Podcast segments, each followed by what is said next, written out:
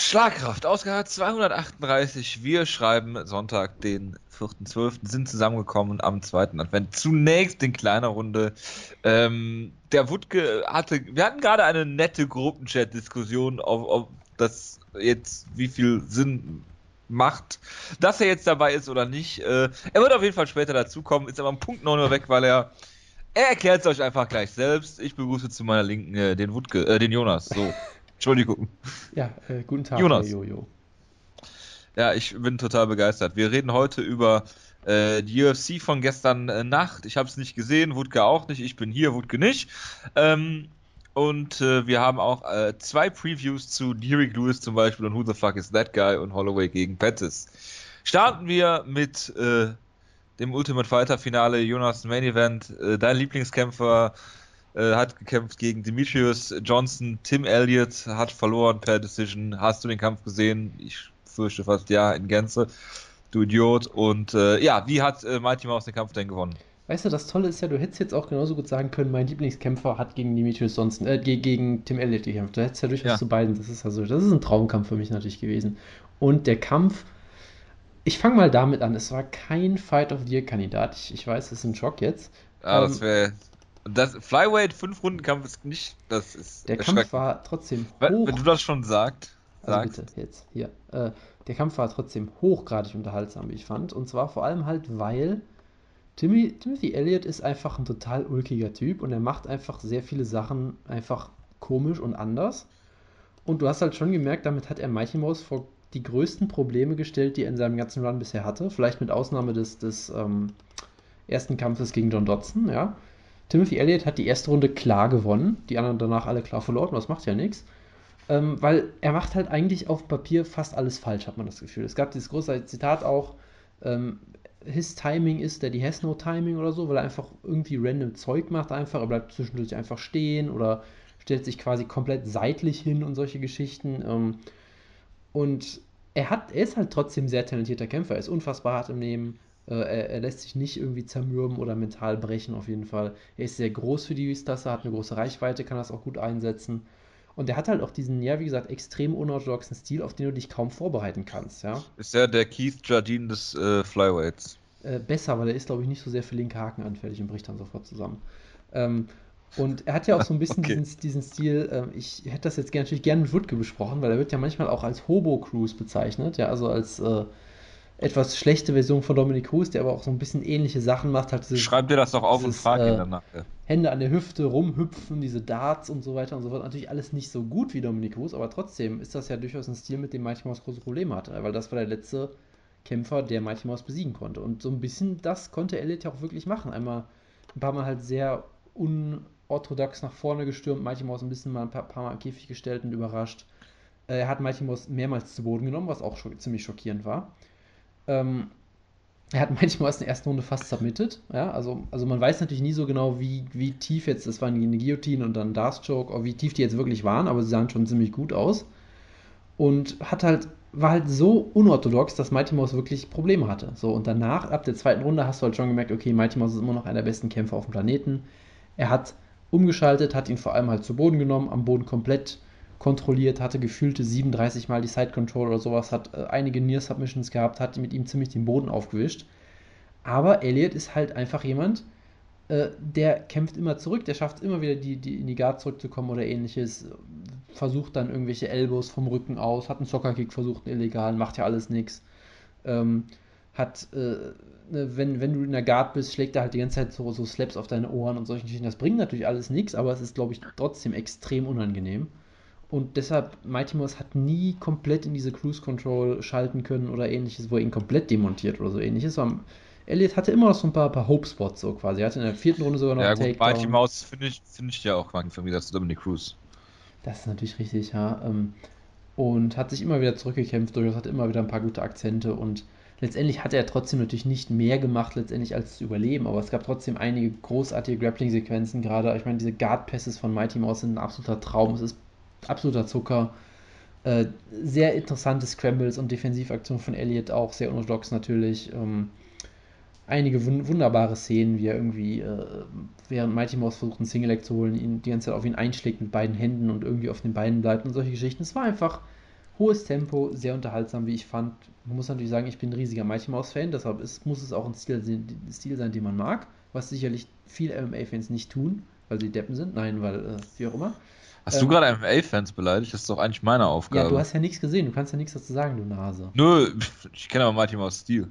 Ja, aber wie gesagt, ich finde ihn generell schön und hier war es immer noch gut. Es gab halt diesen wunderbaren Kommentar so ein bisschen auf Bloody Elbow quasi, das war der Kampf, den Mighty Mouse gebraucht hat, weil er sah halt durchaus verletzlich aus in dem Kampf. Er wurde einmal auch so ein bisschen halb gedroppt in der ersten Runde. Es war nie so ganz klar, ob er jetzt wirklich angeschlagen war oder ob er halt nur komisch auf dem Ohr erwischt wurde und dann kurz die Balance verloren hat. Aber er wirkte verwundbar in dem Kampf und ich glaube, das braucht er so ein bisschen. Weil wenn er alle Leute zerstört und halt meistens natürlich nicht, äh, weiß nicht, John Lineker-mäßig zerstört oder so ähnliches, das ist halt nicht so interessant. Wohingegen hier äh, glaube ich schon, dass du das so ein bisschen brauchst, dass du halt siehst, okay, du könntest theoretisch vielleicht ein Rematch irgendwann machen, du könntest den Cruise-Kampf ein bisschen hypen. Er wirkte halt dadurch einfach menschlicher so. Und das braucht Mighty Mouse, glaube ich, weil er äh, aktuell war. Bist du, bist, du, bist du sicher? Aktuell war Weil viele einfach, werden wahrscheinlich, äh, vielleicht werden viele dann auch sagen, ja gut, er ist vielleicht nicht so gut, äh, oder es macht ihn noch uninteressanter einfach. Ja, äh, weil GSP ist ja immer so interessant gewesen, weil du ihm eigentlich nichts anhaben konntest. Gut, klar, mit Sarah, ja, aber. Aber äh, ich, ich glaube, bei Mighty Mouse war es dann schon wieder zu extrem irgendwie, weil äh, dann auch irgendwie keine Spannung mehr da war, so ein bisschen in, in den letzten Jahren. So, weißt du, was ich meine? Ähm, und ich glaube, von daher kann das durchaus helfen. Das ist jetzt so halt einfach meine. meine ich glaube, Mighty Mouse ist so ein einfach nur hopeless. Ja, wie auch immer. Auch also, weil die, was jetzt weniger an Mighty Mouse liegt, sondern daran, dass die UFC nichts mit ihm anfangen kann. Ja, klar, also ich sage jetzt nicht, dass er dadurch jetzt ein Mark Hominick-esker Star wird oder so. Ja? Nein, nein, um Gottes Willen, so weit, so weit kann ja. man nicht gehen. Äh, aber ich, ich glaube schon, dass es tendenziell eine bessere Sache für ihn ist, so wie es jetzt ist. Ja, das, das würde ich einfach so festhalten. Und Timothy Elliott ist hier ein Star geworden natürlich. Also natürlich niemand hat die Show gesehen, aber er ist ein Star geworden in dem Sinne, dass äh, er großer Fanfavorit war auf jeden Fall. Ähm, die, es gab Let's Go Tim Chance in der fünften Runde. Er war riesen, unfassbar beliebt. Es war alles wunderbar. Alle haben ihn geliebt. Bei den drei Leuten in der Halle? Ja, das muss man natürlich immer dazu sagen. Es war halt auch die, die schlechteste Gate des Jahres, glaube ich, und so weiter und so fort. Klar, alles keine Frage. Ich, ich würde trotzdem sogar fast schon sagen, dass diese Ultimate Fighter Staffel, ohne auch nur eine Sekunde davon gesehen zu haben, ein Erfolg war. Einfach dahingehend. Warum guckst du eigentlich keine Flyweights? Äh, weil ich es immer verbaselt habe, ehrlich gesagt. Dann habe ich gesagt, Ultimate Fighter, nee, komm. Ähm, aber ohne, eine, wie gesagt, eine Sekunde wirklich gesehen zu haben, es war trotzdem durchaus ein Erfolg, weil du hast halt aus, aus der Not so ein bisschen versucht, eine Tugend zu machen. Es hat natürlich nicht funktioniert in dem Sinne, dass es jetzt kein riesen Draw oder sowas war, aber es lief noch relativ gut und der Kampf, besser hätte er kaum laufen können, ja, außer es gibt jetzt noch vielleicht einen Finish oder einen Near-Finish für, für, für äh, Elliot in der fünften Runde oder irgendwie sowas, klar, aber trotzdem, es war eine dominante Leistung, gleichzeitig spannend und unterhaltsam genug, dass du äh, drüber nachdenkst, dass du denkst, okay, das war mal was anderes und es hat, wie gesagt, mir hat es mir wunderbar gefallen. Und Mighty Mouse bleibt natürlich einer der besten Kämpfer der Welt. Ob die, auf die Pound-for-Pound-Diskussion gehen wir jetzt bitte nicht ein. Und Nein, sowas machen wir nicht. Er hat halt trotzdem wenige Herausforderer. Der eine, der halt übrig bleibt, ist natürlich Joseph Benavides, um auf den Co-Main-Event zu kommen. Genau, ich wollte es gerade sagen, Jonas. Cejudo besiegt hat per Split Decision, einem sehr kuriosen Kampf, aber auch einem sehr, sehr guten Kampf, wie ich fand. Wie hast du ihn denn gescored? Ich sehe die Scorecards genau. in Split Decision, die sehr, sehr komisch ist. Ja, 27, ja, ja. 29. Also einer hat es für Cejudo, einer hat es 30, 26 für Benavides und einer hat es 29, 27 für Benavides. Und irgendjemand hat geschrieben, dass die UFC dumm ist, dieses, diesen Kampf keinen Fünf-Runden-Kampf zu machen. Klar, ich meine, nachher ist man immer schlauer, aber wie siehst du das denn? Also äh, rein vom sportlichen Niveau natürlich hätte der Kampf auch fünf Runden verdient. Ich weiß nicht, ob es gut gewesen wäre für den typischen TV-Zuschauer, aber gut. Weil ich meine, klar, es war der Nummer 1 Contender gegen Nummer 2 Contender. So. Und dann hast du halt einen sehr engen Kampf, wo man sagt, okay, für mich kannst du den, also wenn er Benavides hat gewonnen, okay, sage ich okay. Wenn Cejudo gewonnen hätte, sage ich okay. Beim Draw hätte ich gesagt okay. Also das ist jetzt nicht so, als hätte ich jetzt nach dem Kampf so die Aussagekraft gehabt, boah, Benavides hat sich hier total nach oben abgesetzt oder sowas. Ne? Also das natürlich nicht. Das halt so Wie hast du den Kampf denn gescored? Genau. Hast du ihn gescored? Ich habe den Kampf gescored. Ähm, oh Gottes Willen, ja. Äh, jetzt muss ich rechnen. Also, die erste Runde war natürlich eine, eine 9-9-Runde, was auch schon mal kurios geht, genug war. Ach so, geht nur, wenn es ein Foul war und ein Punktabzug, oder? Korrekt, genau. Dann Sehr habe ich äh, die. Was war es denn für ein Foul? Genau, also, äh, genau, das sollte ich noch erwähnen. Es gab einen, einen Inside-Low-Kick äh, von Cejudo, der halt wirklich tief ging. Dann hat halt Yves, Yves Javin, war es glaube ich, Lavin war es glaube ich, gesagt: Hey, ich weiß, der war unintentional, beim nächsten Mal kriegst du einen Punkt abgezogen, weil du kannst es nicht zweimal machen. So 30 Sekunden später zeigt er einen Inside-Low-Kick, wenn er nächstes Mal einen Schritt nach vorne und es ja, gibt wieder den Tritt. Und dann war Brian Stan unfassbar verwundert und irritiert darüber, dass es einen Punktabzug gab, was ich dann doch wieder sehr ulkig fand irgendwie, weil ich dachte mir, hey, Ja. Brian Stan, ne, Yves Lavigne hat hier sein Wort gehalten, was für MMA-Schiedsrichter relativ selten Kein, ist, muss man kein sagen. Wunder ist Brian Stan irritiert. Ja, also der war, der war sehr kritisch dem gegenüber. Ich kann es auch verstehen in dem Sinne, weil in den meisten Kämpfen wäre das so nicht passiert, bei, den meisten Refs. In den meisten Fällen wird es einfach ignoriert, das ist sicherlich richtig. Ich fand es trotzdem ganz gut, dass er es so macht, weil er es hat halt klare Kante bewiesen. Er hat gesagt, hey, beim nächsten Mal kriegst du einen Punktabzug Wird er, und, wird, wenn dann, wird er dafür Heat kriegen? Und wenn dann sofort, weiß ich nicht, ist mir jetzt auch egal, ganz ehrlich. Aber wenn du Nee, halt nee, ich meine nur, aber äh, es ist ja genau wie Yamazaki, der einen Kampf abbricht äh, für Carlo Prater gegen Eric Silver und kriegt danach nur auf die Fresse, obwohl es klare Schläge zum Hinterkopf gibt. also, Ich meine jetzt nur, das ist Ja. halt nicht das richtige Zeichen eigentlich. Also ich muss halt sagen, ich habe äh, nichts gelesen zu der Show bisher, weil ich Okay. sie gerade erst zu Ende guckt, so weiß ich nicht. Aber äh, generell, ähm, dadurch war es halt spannend. Dann habe ich halt Benavides die dritte Runde gegeben und Cejudo die zweite. Das heißt, ich hatte es dann als Draw, glaube ich, eine 28 Die 28 meisten Leute auch bei MMA Decisions. Ja, genau. Wir haben Abstimmungen im Moment 180 Scorecards und davon haben äh, 72 Pro- äh, zwei, äh, 7, 47 Prozent, also ungefähr die Hälfte, haben es als unentschieden. Die meisten Media Scores sind unentschieden. Ja, Ja. Also unentschieden ist, denke ich, auch durchaus das gerechtfertigte Ergebnis und deshalb halt klar, zwei Runden mehr wären sicherlich sinnvoll gewesen, aber gut. Was uns halt blieb, war einfach ein richtig guter Kampf, extrem eng auf sehr hohem Niveau, wo ich halt trotzdem Cejudo als leicht besseren Kämpfer gesehen habe. Halt, wie gesagt, ohne die Fouls hätte er für mich gewonnen, weil in der ersten Runde hat er Benavides sogar zu Boden geschlagen einmal. Ähm, und dann natürlich Benavides kommt über seine Cardio, kommt zurück, kämpft sich zurück. Selbst die dritte Runde war, war wie ich fand, sehr eng noch. Also sie haben sich wirklich gut gegeben, beide. Sehr ausgeglichener Kampf. Benavides wirkte schon für vielleicht ein bisschen, ja, ich weiß nicht, ob Shopborn das der richtige Ausdruck, aber so ein bisschen über den Zenit hinaus. Auf der anderen Seite wirkte ähm, Cejudo für mich stark verbessert. Also gerade im Striking, was er da für wunderbare Kombinationen teilweise gemacht hat. Benavides gut gekontert, gute Kicks gezeigt. Also da war ich wirklich beeindruckt. Ich hatte schon das Gefühl, dass Cejudo hier auf jeden Fall nochmal einen großen Schritt nach vorne gemacht hat. Ist natürlich ärgerlich für ihn, dass er jetzt verloren hat, aber trotzdem, ich sag mal, wenn man, wenn man einen Kampf verlieren muss, dann so. Ja, durchaus umstritten und stark verbessert in einem, guten Kampf. Also das da ist jetzt auch.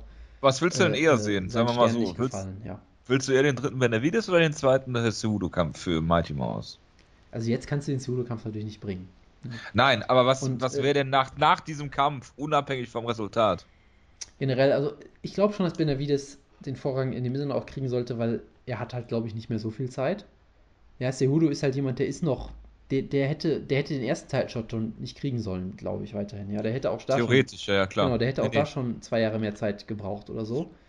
Äh, deshalb glaube ich, den kann man auch noch ein bisschen, bisschen warten, das wird ihm gut tun. Wohingegen Benavides, ich weiß nicht, ob Benavides in zwei Jahren noch an der Spitze ist, so un- ungefähr. Also von daher, er hat sich den Titelkampf sicherlich verdient. Er hat jetzt, glaube ich, sechs Siege am Stück oder so. Man ist mal gespannt, vielleicht gibt es ja auch den Superfight gegen Dominic Cruz oder ähnliches, nur damit Tito Dillashaw sich ärgert, der dann, äh, der dann, das würde mich halt echt interessieren, ob sie einfach wirklich sagen, okay, Tito Dillashaw, du hast jetzt ähm, Lineker besiegt und Cruz hat hier Garland besiegt, ja, wir machen jetzt einfach Superfight, Hauptsache du kriegst keinen Titelkampf, weil du, weil du äh, aufmuckst aktuell oder so. Würde mich jetzt nicht Ja. wundern. Ich find's Aber geil. gut. Ja, also wie gesagt, Wutges Reaktion dazu. Benavides ist einfach auch eine Legende des Sports, muss man einfach mal sagen, für mich weiterhin in den niedrigen Gewichtsklassen. Ich meine, er hat gegen zwei Menschen verloren auf dem Planeten. Das sind zweimal Mighty Mouse, zweimal Dominic Cruz. Und sonst hat er alles besiegt. Und das ist wirklich beeindruckend ohne Ende.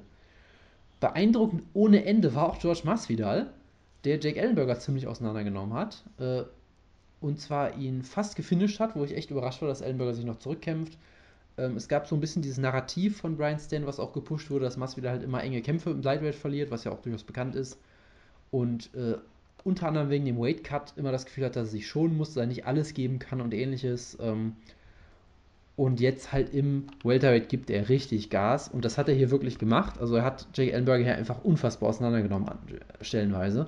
Hat unfassbar aggressiv gekämpft in einer Art und Weise, wie ich es von Masvidal noch nie gesehen habe. Weil Masvidal ist ja immer jemand, der nimmt sich auch gerne zurück, der nimmt den Fuß vom Gas und outstrikt dich vielleicht technisch gut, aber setzt halt kein Ausrufezeichen auf Kämpfe. Und hier hat er wirklich ein Ausrufezeichen gesetzt. Hat Ellenberger furchtbar verprügelt, mit Bodyshots wunderbar dann zum Körper, Knee Strikes, Ground and Pound. Und Ellenberger hat sich überraschenderweise zurückgekämpft, was ich auch nicht erwartet hätte. Ich hätte echt gedacht, der Kampf ist vorbei. Und dann ging der Kampf halt so weiter. Masvidal hat dann doch wieder ein bisschen den Fuß vom Gas genommen, weil er halt die Runde auch klar gewonnen hat bis dahin. Äh, nicht weiter verwerflich. Und dann kam das Finish äh, und das war interessant. Du weißt, du weißt gar nichts von dem Finish, oder?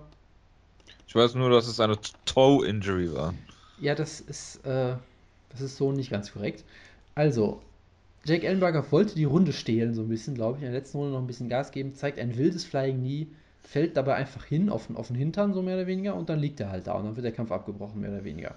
Weil okay. Ellenberger halt sich so nach vorne beugt und Masvidal geht hinterher, Kampf wird abgebrochen. Was dann halt rauskam ist, Jake Ellenberger hat sich nicht im eigentlichen Sinne den C verletzt, so John Jones gegen Chelson mäßig. Was passiert ist, er ist nach vorne gesprungen, umgefallen und dann ist sein dicker C im Käfig stecken geblieben, er hat ihn nicht mehr rausgekriegt.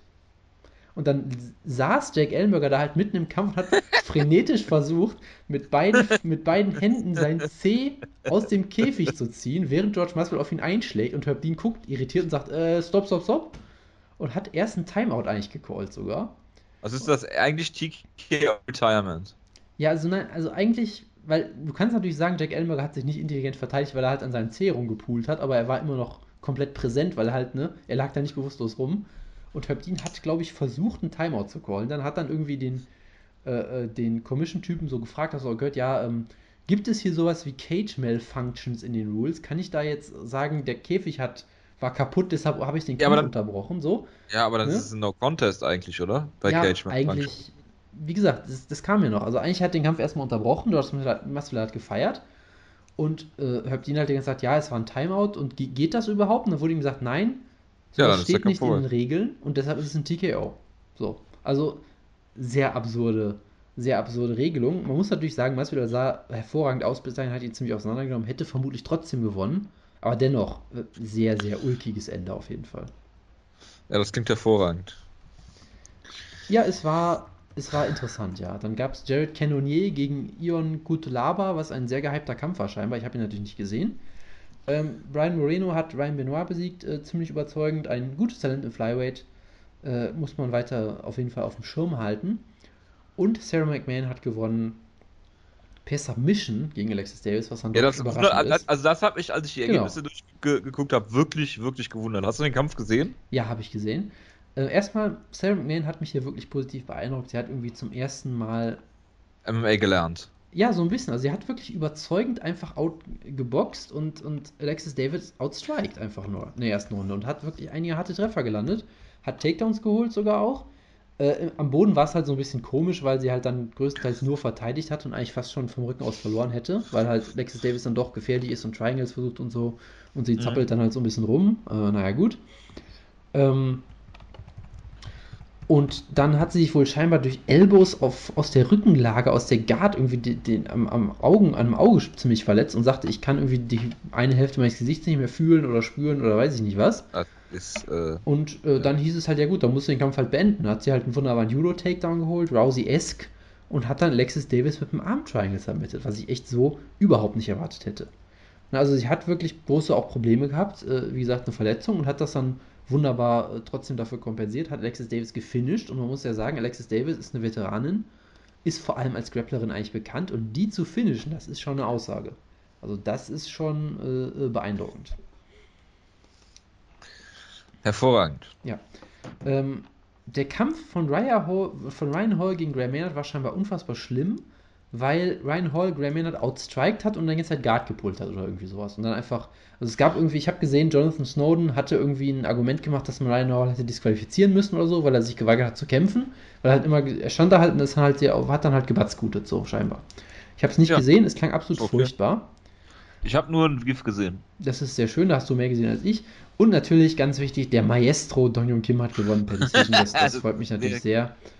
Und äh, ansonsten nicht weiter viel erwähnenswert. Man muss sogar sagen, die Maincard war ziemlich unterhaltsam. Wie gesagt, dieser Heavyweight-Kampf war wohl ein ziemliches Slugfest. Ich habe es natürlich nicht gesehen. Äh, Moreno gegen Benoit war solide, habe ich so ein bisschen durchgespult. Welcher Heavyweight-Kampf? Jared Light Cannonier habe ich doch eben. Ist das Light Heavyweight? Das Oh, ist Light Heavyweight, der ist runtergegangen. Oh, es, es wirkte so wie ein Heavyweight-Kampf von der Behebigkeit, war gut. Äh, aber unterm Strich durchaus unterhaltsam. Also die Maincard auf jeden Fall ziemlich unterhaltsam. Äh, Rob Font hat scheinbar auf dem Prelims noch einen brutalen K.O. gezeigt, habe ich auch nicht gesehen. Ähm, also Maincard durchaus unterhaltsam, muss ich sagen. Und wie gesagt, also viel besser hätte es nicht laufen können mit dieser, mit dieser Ultimate Fighter Staffel, hatte ich das Gefühl. Gut. Freut mich, dass du ein positives Fazit hierzu hast. Ich bin halt wie immer sehr positiv. Ja, so kennt man dich. Machen wir weiter mit der News Echo. Wir müssen uns ein bisschen beeilen, weil der Wutke will ja auch noch ein, zwei Sachen sagen hier. Ähm, Ben Henderson, fangen wir mal mit Ben Henderson an. Der hat gesagt, in all seinen äh, Bellator-Kämpfen, wir haben Bellator nicht gesehen, werden auch nichts dazu sagen, ähm, hat in all seinen Bellator-Kämpfen einen Kreuzbandriss gehabt, hat er gesagt. Ja, das ist natürlich clever, dass er dann angetreten äh, ist. Ja, so äh, kennt man ihn. Ja, ja also ich meine, mein, man, man kann natürlich sagen, hey, es könnte möglicherweise eine Erklärung dafür sein, dass er halt doch ein bisschen enttäuschend war bei Bellator bisher. Das könnte man natürlich sagen, okay, vielleicht ist es nur eine schlechte Ausrede, vielleicht stimmt es einfach. Man kann sich natürlich trotzdem fragen, okay, warum hat der dann gekämpft? Weil eigentlich theoretisch ist er jemand, der sich das auch. Man würde denken, dass er sich das leisten könnte. Man weiß es ja nicht. Man ist immer so eine Sache, man steckt nicht drin. Aber man hätte immer so gesagt, weißt du, wenn, äh, wenn, wenn jemand da sagen kann, hey, äh, ich, ich brauche mal eine Pause, um mich da, äh, um da irgendwie eine, OP zu kriegen oder sowas, hätte man gedacht, okay, Ben Hansen sollte das eigentlich irgendwie geregelt kriegen, aber wer weiß, vielleicht auch nicht. Ja, aber dafür gibt es ja jetzt die MMAAA. Double M, Triple A. Unter dem. Bitte? Stimmst du mir zu, dass es der schlimmste Zungenbrecher seit Germany ist? Nein. Okay. Ich, ich, ich finde den Namen unsere, nämlich echt furchtbar, muss ich sagen. Unsere Aus, ich finde, unsere Ausgabe sollte heute Mexiko heißen, weil das, das Björn Rapney ist, ist, zurück. Gut, ja. Björn Rapney ist zurück, meine Damen und Herren. Äh, er hat sich gedacht, ich war Promoter, ich wechsle die Seite, ich gehe unter die Gewerkschaftsfunktionäre, warum auch immer. Und ja. äh, keiner versteht's. Irgendwie ist er das Gesicht dieser, äh, dieser Sache. Ich meine, wer, wer, war noch auf dem Foto dabei? Kane Velasquez, TJ Dillashaw, Tim Kennedy. Äh, Cerrone? Äh, Cerrone war noch da, stimmt, mit seinem verklatschten Gesicht, was ihn nicht davon abhält, den Kampf zu bestreiten. Natürlich nicht. Äh, bitte? Natürlich nicht, habe ich gesagt. Ja. Und noch irgendjemand. Aber ist ja auch egal. Ähm, du GSP, siehst, haben wir GSP genannt? GSP, ah ja, GSP ist ja, ja noch dabei. Der ist ja Free Agent, den zähle ich ja gar nicht. Ver vergisst man schnell GSP, auch so eine ja. Randfigur irgendwie im Sport. genau. Ja, und äh, ja, diese äh, sind jetzt äh, zu einer, äh, ja, zu einer Gewerkschaft zusammengekommen, einer äh, Kämpfergewerkschaft. Ähm, Finde ich auch super, dass hier zwei äh, Donald Trump ähm, ja, natürlich. Unterstützer der ersten Stunde hier eine Gewerkschaft gründen und für mehr äh, Arbeitnehmerrechte im MMA werben und auch ein, ein Welfare, also ein, ein Auffangprogramm sozusagen für MMA-Kämpfer fordern. Ja, das macht doch vollkommen Sinn. Also äh, nicht im geringsten. Und ich glaube auch nicht, dass es irgendwas bringt. Aber Jonas, du als äh, blühender Fürsprecher der linken Szene, bitte. Äh, ich habe natürlich sofort überall MMA, AF, Graffitis irgendwie an, an Bahngleise gemacht und so. Ich war da natürlich sehr begeistert von. Nee, aber ähm, erstmal, ich finde das schon interessant in dem Sinne, weil es sind wenigstens mal relevante Kämpfer in Anführungszeichen dabei. Es ist jetzt nicht Kang Lee und Nate Corey, die in allen Ehren halt äh, doch äh, ich wollte gerade sagen, nicht mehr, nicht mehr so unbedingt was aktiv mit John Fitch? Ne? Ja, also es waren halt dann oft Leute, die schon aus der UFC längst raus sind und vielleicht ja, sogar ihre Karriere schon beendet haben und so. Was natürlich ja, aber wo, ich okay verstehe den Unterschied nicht, Jonas. Ich verstehe den Unterschied nicht. Nur weil sie jetzt Namen haben, aktive Kämpfer sind und äh, es, im Endeffekt äh, ein, äh, ein Noble Cause, wie man so schön sagt, aber ich glaube nicht, dass es in irgendeiner Form irgendwas bringt, sondern die UFC so eine marktvorherrschende Stellung hat, wie sie die nun mal haben. Ja, das ist die andere Frage. Also, wie gesagt, ich, ich finde schon, dass es prinzipiell ähm, eine größere Chance hat, dass es irgendwas bringt, wenn auch namhafte Kämpfer dabei sind, die eben noch aktiv in der UFC kämpfen. Frage ja? ist, wie lange sie das noch tun? Das ist natürlich die Frage, ja, das kann man durchaus in Frage stellen. Ähm, nein, aber ich meine, du hast hier immerhin, ja, ein, also du hast keinen aktiven Champion, aber immerhin einige ehemalige Champions, eine Legende wie GSP, ein Fanliebling wie Donald Cerrone, ein Knockout-Puncher wie Ken Velasquez. Genau, das, das ist auch so der, der mich am meisten überrascht hat, muss ich sagen. So, bei, bei Cerrone wusste ich, okay, Cerrone beschwert sich häufiger, dass er pleite ist, aber er macht es, glaube ich, immer eher an, an äh, Trump-esk halt natürlich, ja. äh, am Staat und seinen Steuern fest. Und hier hat er mal den, den äh, Auslöser irgendwo anders äh, gesehen, Ja, aber ist ihm klar, dass ein Welfare-System nicht ohne Abgaben funktioniert? Also ob der da sich jetzt so genau Gedanken zugemacht hat, ja, also es ist ja quasi. Irgendwer muss es ja bezahlen. Ja, er, also. er, müsste halt, und das Ding ist halt natürlich, da er so aktiv ist, müsste er ja quasi eine Steuer an die UFC abtreten, dann vermutlich, ne? Quasi ich sehe es schon, Podiumsdiskussion. Donald Cerrone äußert sich zum Generationenvertrag. das äh, möchte ich sehr gerne sehen, ja. Also, die Rentner sind sicher. Nee, äh, ja, genau. anders. Ken ja, Velasquez, wie gesagt, war halt so der, der mich ein bisschen überrascht hat, äh, weil von, ihm hört man, also er ist ja generell eher so der ruhige Typ, von dem man wenig kontroverse Aussagen hört. Also bei Tim Kennedy, das kann man so sagen. bei Tim Kennedy zum Beispiel, ja, da, dass er jetzt in Richtung äh, Gewerkschaften zielt, ist politisch für ihn interessant, aber dass er mit der UFC unzufrieden ist, das war ja weitreichend bekannt. Bei Ken Velasquez wusste man halt irgendwie gar nichts. Ähm, was natürlich. Mexiko, Ja, Jonas. ja. Da ist er. Man braucht den Mexikaner. So. Okay, jetzt verstehe ich es erst, ja, Mexiko, natürlich. Mexiko. Das ist der Tweet von vor drei Jahren, der jetzt auch Sinn ergibt. Ja, ja, jetzt, jetzt ergibt alles Sinn, genau. Nee, und Björn Rapney ist natürlich die, die illustre Gestalt in der Runde, die irgendwie keinen Geil, Sinn macht für jeden. Ja. Ähm, ich fand halt diesen einen Tweet, ich weiß nicht, ich glaube, das war sogar Patrick Wyman, der gemeint hat, hey, äh, du brauchst, also ich meine, sie wollen die Ausbeutung von Kämpfern für, äh, äh, ein Ende bereiten und niemand kennt sich damit besser aus als Björn Rapney. So, Genau. weil er ist ja ein absoluter Experte, der hat, die, der hat noch absurdere Knebelverträge gemacht, als die UFC sie jemals äh, sich gewagt Genau. hätte. Keep your friends close and your Genau, und enemies dementsprechend closer. ist er einfach der Experte Nummer 1 für sowas und, und kann da die MMMAF äh, besser beraten als irgendwer anders. Also vollkommen folgerichtig, wie ich finde. Ja. Jetzt ergibt es auch Sinn. Ja, natürlich, also es ist großartig. Und es Wir gibt natürlich noch äh, einige andere Engels, zum Beispiel, dass äh, ich glaube, alle der Kurt Kämpfer Angle. oder ja? Kurt Engel ist auch Gründungsmitglied natürlich. ähm, aber es gibt ja zum Beispiel auch, glaube ich, diesen, Engel, dass äh, alle oder fast alle dieser aktiven Kämpfer Mitglied dieser Talentorganisation ist, die so ein Konkurrent von w, äh, WWE IMG ist, Verzeihung. Ähm, WWE? WWE IMG heißt ja laut, laut Cybert die Besitzer der UFC. Wusstest du das nicht? Achso, nee. Ja, das hatten wir schon mal. Das, ich dachte, das, Das- das schon kann- kann passieren. diskutiert. Nein, Ja, also, nee. ähm, Vielleicht habe ich es einfach nur vergessen. das ist halt auch nochmal natürlich ein interessanter Punkt, zu gucken, okay, ähm, sind das vielleicht auch Leute, denen gesteckt wird, hey, ähm, das sind unsere Konkurrenten, wir wissen, dass die euch übel mitspielen und so weiter und so fort. Also es gibt viele interessante Faktoren. Für eine abschließende Betrachtung ist es natürlich zu früh. Ich bin auch mal gespannt, ob sie es noch schaffen, äh, noch, dass sich noch mehr Leute anschließen, weil, äh, sag ich mal, du musst ja erstmal alles geheim halten, so ein bisschen. Das heißt, natürlich werden da jetzt nicht 100 Kämpfer von Anfang an dabei sein, weil du halt erstmal alles low profile halten musst, bis du offiziell verkündest. Ähm, was natürlich bei Rapney nicht davon abgehalten hat, die ganzen Domains in, unter seinem Namen zu registrieren, sodass sofort jemand nachgucken konnte, ah, Björn Rapney hat gesagt, er macht ein großes Announcement, ich gucke mal, was der für Domains registriert, ah, Mixed Martial Arts Athlete, bla bla bla, .com. Also auch da, wo natürlich das äh, investigativ komplett, äh, das große Industry-Changing Announcement komplett vorweggenommen war, Björn Rapney äh, nicht weiß, dass man da seinen Namen nicht äh, direkt angeben muss. Also auch wunderbar alles gelöst. Ist halt immer so auch so schön, man, es wirkt irgendwie groß und gleichzeitig vollkommen dilettantisch irgendwie. Das ist diese, diese tolle MMA-Kombination. So ist das. Ja. Apropos vollkommen dilettantisch. Ryzen. Wanderlei Silva ist raus. Ja, Und mö- Crocop hat getrashtalkt, habe ich gehört im Gruppenchat. das muss man sich mal durchlesen. Das ist sehr, sehr geil. Unser Gruppenchat?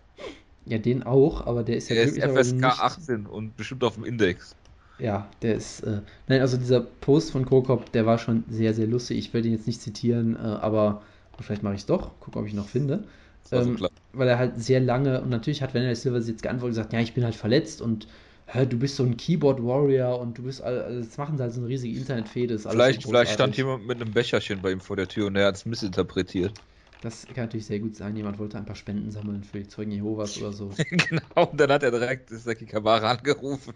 Genau, und äh, Krokop hat sich natürlich von Habib Nurmagomedov inspirieren lassen. Er hat Wanderlei Silva einen neuen Nickname gegeben, Wanderlei The Chicken Silva. Ja, he tap like a chicken oder so.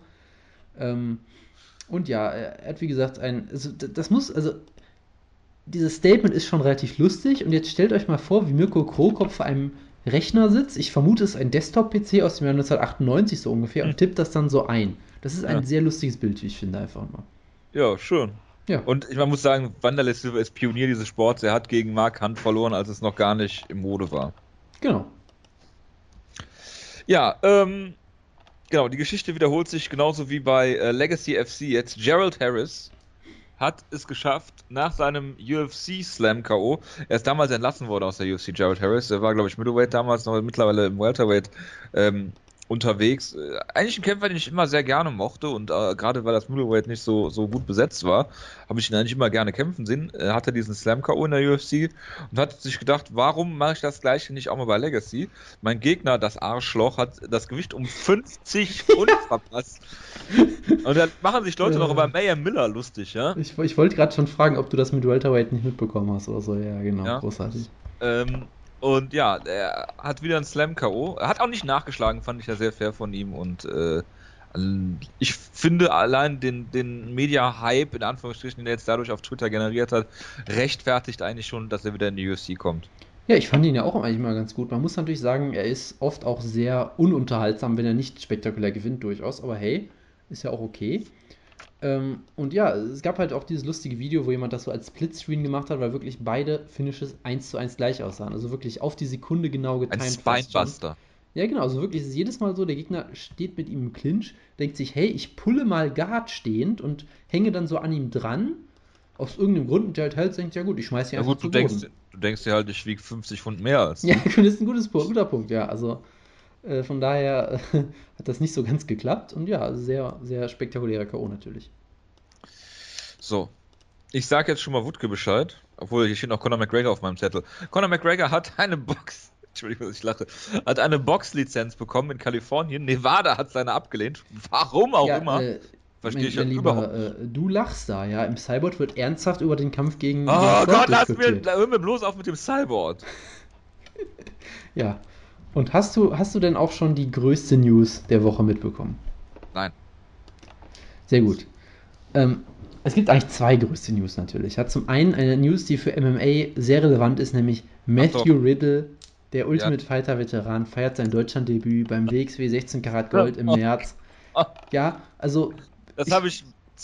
Unser, unser äh, Gruppenchat hat jetzt, äh, hat jetzt einen neuen Namen. Moment, ja. ich, zit, ich zitiere. Ich muss der Wutke sowieso jetzt, äh, ich habe Wutke ja sowieso gerade geschrieben, dass wir in fünf Minuten äh, anfangen. Riddle beim Karat heißt unser Gruppenchat mittlerweile. Ja, vollkommen zu Recht. Ja. Und äh, er wird da sein Debüt feiern. Es könnte natürlich jetzt so Banausen geben, die sagen, hey, das ist Professional Wrestling, warum, warum redet ihr darüber? Ihr seid ein MMA-Podcast. Aber, ja. wie Wutke mir in fünf Minuten auch bestätigen wird, Jojo, du weißt doch, wir sind jetzt Nummer 1. Äh, ja, ich dachte, wir sind wieder Nummer 1 oder Nummer 2 Wrestling-Podcast auf dem Cyborg, deswegen. Das weiß ich nicht. Jojo, alles ist alles Wrestling. Ist Wrestling ja. Alles ist Pro Wrestling. Insbesondere äh, natürlich alles mit Matthew Riddle. Was sagst du denn ähm, zu den K-Fape-Entlassungen von äh, Chuck Liddell und. Nee, äh, ich, also bitte, ich war noch lange nicht fertig hier, ja? Ja. Deshalb, ja, ich ähm, auch er, nicht. Er, er, ist bei, er wird bei Ambition sicherlich antreten, in einem Shoot-Style-Turnier. Ich habe auch schon mal eine Ambition-Show live getickert auf unserem Twitter-Account. Von daher ja, ist, das, ist alles vollkommen legitim. Ähm, und ja, und äh, genau, es gibt auch noch Ende Januar noch ein weiteres Match in London damals gegen eine weitere MMA-Legende, Katsuyori Shibata, Dream-Pionier, ja, legendärer, äh, äh, großartiger Kämpfer bei Dream, der da sich sehr, ja. sehr äh, erfolgreich äh, präsentiert hat. Und von daher, das werden wir auch noch natürlich äh, intensiv verfolgen bei Starkraft und euch da auf dem Laufenden halten. Die UFC hat Chuck Liddell und Matt Hughes entlassen, die irgendwelche Aufgaben hatten, Kämpfer zu beraten oder ihnen zu sagen, wie sie sich zu verhalten haben. Äh, für Matt Hughes tut es mir überhaupt nicht leid, für Chuck Liddell irgendwie schon. Aber ähm, ja gut, das ist halt, sind halt die neuen Eigentümer und die sagen halt, wir brauchen keine Legenden, die stehen bei uns nur auf der Gehaltsliste und bringen uns ja, eigentlich nichts. Genau, also sie auch äh, völlig recht haben aus betriebswirtschaftlicher äh, Sicht. Ja, sicherlich, aber es ist halt schon interessant, da siehst du halt nochmal so ein bisschen diesen Paradigmenwechsel, weil äh, es war halt immer klar, so, gerade, also gerade, ja, mit Hughes okay, aber gerade Jacques Liddell, der wird einen Posten auf Lebenszeit haben, das war eigentlich immer klar. Gerade weil er auch noch mit Dana White so lange zurückgeht. Ja. Dana White war ja sein, sein Manager, legendär. Damals die Auftritte bei Pride, ja, Chuck didn't follow the game plan, solche, solche Karlauer, alles großartig. Ja, und jetzt ist es halt äh, nicht so gekommen. Und das ist schon interessant auf jeden Fall. Das zeigt halt schon, dass Dana White dann nicht die Zügel komplett in der Hand hat, weil ich glaube nicht, dass der das so entschieden hätte. Das stimmt allerdings. Äh, was Dana White allerdings entscheiden kann, ist, wer äh, Tickets bekommt von den Kämpfern, weil äh, Joan Calderwood wollte ähm, Tickets haben für, ich glaube, UFC 206 in Toronto äh, und ein paar Teamkollegen äh, anfeuern und äh, die UFC oder irgendjemand hat ihr dann zurückgeschrieben, dass sie keine bekommt, außer Dana approved das. Ja, das ist natürlich sehr schön. Und äh, generell gab es diese Woche so einige News von, von Kämpfern und Kämpferinnen, denen es nicht so gut geht, finanziell wie anders. Äh, auch da hast du bestimmt noch ein paar Sachen gleich. Ähm, nicht? Du hast nicht Carla Espasa hier noch drin? Das schockiert mich jetzt aber. Nö, Carla Espasa verkauft ihre Harley und Patrick Cummins ist äh, homeless, ja. Ja, also alles, alles beim Alten im Prinzip so. Ja, alles Dinge, die mich nicht wundern, so. Ja, gut. Scheiße, aber was, will ich, was soll ich dazu sagen? Gut, ähm, Genau. Es gibt ja jetzt MMMMMAF. Ja, da wird sich das alles ändern auf jeden Fall, natürlich. Das ist der Zone unter den äh, Gewerkschaften. so, äh, dann haben wir noch, Jetzt ja, Kevin Gastelum. ja. Calvin Gastelum kann bei UFC 206 doch antreten gegen Tim Kennedy. Er hat eine Strafe gezahlt äh, an die Kommission in New York City und äh, kann deswegen antreten. oh Gott.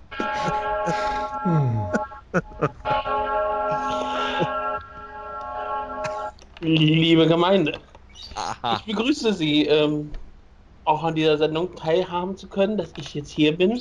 Ich freue mich, ähm, hier zu sein. Und auch wenn ich nicht an allen, allen Dingen dieser Sendung gerade teilgenommen habe, es gibt natürlich auch, auch da eine Erkenntnis, jede Einschränkung ist eine Chance. Alles, was mir im Leben an Negativen widerfahren ist, hat positive Folgen gehabt. Sogar alle meine Verletzungen. Meine Karriere ist von Verletzungen geprägt, aber nie gehemmt worden. Verletzungen werden allzu oft als etwas gesehen, das Fortschritte verhindert. Ich habe jeden körperlichen Rückschlag dazu genutzt, mich auf einem anderen Gebiet weiterzuentwickeln, das ich sonst vernachlässigt hätte. Als ich mir die rechte Hand gebrochen habe, sagte ich mir, wenn das hier ausgestanden ist, werde ich einen hammermäßigen linken Haken haben. Als mein Fuß wenige Tage vor einem Kampf genäht werden musste, sah ich mich gezwungen, diesen Kampf unbedingt schnell und klar zu beenden. Konzentriere dich nicht darauf, was du nicht kannst. Konzentriere dich darauf, was du kannst. Das Sagt die Kämpferin, heute die. auch noch Oh, heute, wie es damals geschrieben war, im ersten Buch Rousey. sagt die Kämpferin, die unter Edmund Taverdian trainiert. Wutke, Und natürlich unsere Gemeinde hat natürlich auch Geburtstage gefeiert. Ähm, das ist natürlich relativ wichtig, denn ein sehr zentraler Kämpfer, über den wir gleich sprechen werden, wird heute 25 Jahre jung. Es ist Max Holloway. Ein junger Kämpfer, der sich bald Interims Interim Champion vielleicht nennen darf, was eine sehr schöne Beschrei äh, Bezeichnung ist, auf die wir uns alle freuen. Ich schaue gerade nach, ob irgendwelche am, am 5. Dezember noch Geburtstag haben. Und ich finde niemanden von benannt. Das ist relativ tragisch. Doch! Oh Gott, ich sehe gerade jemand sehr Wichtiges ähm, hat Geburtstag. Der, Mike, äh, der Michael Jones ist Mixed Martial Arts. Travis Luther wird 42 Jahre alt. Ach, herrlich. gut, dass du in äh, 40 Minuten weg musst und so viel Zeit mit Nonsens verplemperst. Nein, nein, Wutke. das ist kein Nonsens, dafür wurden wir bezahlt. Nonsens. Apropos Nonsens. Äh, Wutke, was sagst du dazu, dass Conor McGregor eine kalifornische Boxlizenz bekommen hat? Dazu sage ich, ähm, wir freuen uns alle auf Floyd Mayweather, nicht wahr? Das Nein. wird ja jetzt nun stattfinden und natürlich auch in Kalifornien. Wahrscheinlich in San Jose. Okay. Jose. Ja. Oder in Verstehe. Sacramento. Weil da, da finden ja große Boxkämpfe immer statt. Ja, das äh, wissen viele nicht. Ja, also ich, ich, ich finde es sehr geil, dass wir jetzt Ende, Ende 2016 haben und wir sind genauso da, wo wir Anfang 2016 waren, nämlich Floyd Mayweather gegen Conor McGregor ist die große Chance. Nämlich im Cowboy Stadium. Ich, ich, ich vermute mal, der Kampf würde, wenn in Las Vegas stattfinden. Achso, ich dachte im Croke wo auch Park. sonst. Ja gut, eine, äh, eine kalifornische Boxlizenz nützt sich in Nevada nichts, ne? Weil da hat er nämlich keine bekommen. Aber der Kampf würde trotzdem in Las Vegas stattfinden. Ich glaube, Las wenn- Vegas, New Mexico, Kampf, was? Wenn der Kampf tatsächlich stattfinden würde, ich glaube, Las Vegas würde ihnen schnell eine Lizenz geben. Las Vegas? Ja. Ja, aber so, aus- also Nevada würde ihnen sofort eine Lizenz geben. Aber ist ja auch egal.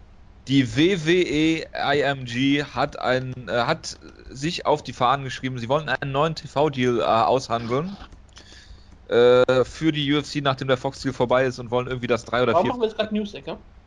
Habe ich doch gerade gesagt, dass wir gerade noch die News-Ecke fertig machen. Die, gerade die News-Ecke noch fertig machen. Warum machen wir Rousey und warum machen wir Geburtstage? Das ist doch News-Ecke. Weil das ähm, der Content ist, für den ich mal bezahlt wurde. Deswegen mache ich das auch weiterhin weiter. Du, du weißt, dass die Zeit drängt und diese Diskussion jetzt länger war als die eigentlichen News. Du fängst damit an. Ich finde nur interessant, dass die UFC scheinbar nicht äh, auf Fight Pass äh, exklusiv setzt. Außer bei der nächsten Hm. Karte, zu der wir gleich kommen. Ähm, Äh, ja, Es gab noch eine News, scheinbar. Äh, es gab eine tolle Szene beim Joe Rogan Podcast, die ich natürlich jede Woche höre, natürlich begeistert, äh, Ja. wo er dann mit Eddie Bravo saß, der, glaube ich, wieder vollkommen zugedröhnt war und dann so ganz locker in den Satz fragt, sag mal, äh, wen, habt, wen, wen verpflichten die eigentlich, um Goldberg zu ersetzen? Das hat er so mittendrin gesagt und dann war betretene. Stille und alle haben kurz überlegt dann so, äh, du redest über Bill Goldberg, ne? Ja, hast du das Match gegen Lesnar gesehen oder hier The Goldbergs? Gute Serie, ne? Also ganz, also Es war sehr Ich war mal am halt Set diese- von The Goldbergs. Das, das freut mich. Ähm, Ich dachte, wir reden jetzt über den großen Penis von John Jones. das kannst du gerne machen, Nein. wenn du unbedingt möchtest. Aber Nein, was ich damit nur sagen wollte, es gab eine sehr betretene Stille und haben sie ganz peinlich versucht, das Thema zu überbrücken. Es war sehr lustig. deswegen Und- sind wir auch nicht live. Genau, und, und äh, ja, das, das wäre ein Desaster. Genau, wir haben es mal versucht, das war, hat nicht gut geklappt. Ähm, aber es scheint Ich durchaus so zu sein, dagegen. dass äh, vielleicht Mike Goldberg schon äh, weg ist, mehr oder weniger. Und das äh, kann man doch mal auf jeden Fall im Auge behalten. Kampfankündigung. Wutke, Hector Lombard gegen Brett Tavares. Okay. Joe Lawson gegen Martin Held, Jonas. Moment, ich muss eben meine Hose ausziehen. Nee, Moment, lass ihn doch. Ich dachte, das machst du erst bei Korean Zombie gegen Dennis Bermudez. Da ist es besser, wenn ich keine mehr anhabe schon. Ja, dann zieh sie wieder an. Es ist nämlich Zeit für Jimmy Rivera gegen Brian Caraway. Ja, gut, das ist jetzt so, ja. Kannst du bitte kurz Master FF aus seiner Hose helfen? Es ist nämlich äh, Glover Teixeira gegen Jimmy Manowar angekündigt worden. Ich werde nicht äh, Master FS Hose berühren, nein. Okay. Wutke, was sagst du zu Wilson Hayes gegen Ulka Sasaki? Das ist eher Jonas gewesen, auf, Fe- also auf Flyweights, oder? Wie heißt der eine nochmal? Es ist Wilson. Ach ja, Fear the Consequences. So. Ähm, Derek Lewis kämpft gegen irgendwen nächste Woche. Es ist äh, freitags? Ja, ne? Ja, freitags. Shamil Abdumirov. Ich dachte, er kämpft gegen Jeremy Stevens. Ja. Äh, ja, Derek Lewis sollte das gewinnen wir freuen uns äh, auf Derek Lewis und seinen Twitter-Account. Äh, kann man immer draufgehen und äh, witzige Sachen sehen. ein aufstrebendes Talent für viele zumindest im Heavyweight ist Francis Ngannou, der kämpft gegen Anthony Hamilton.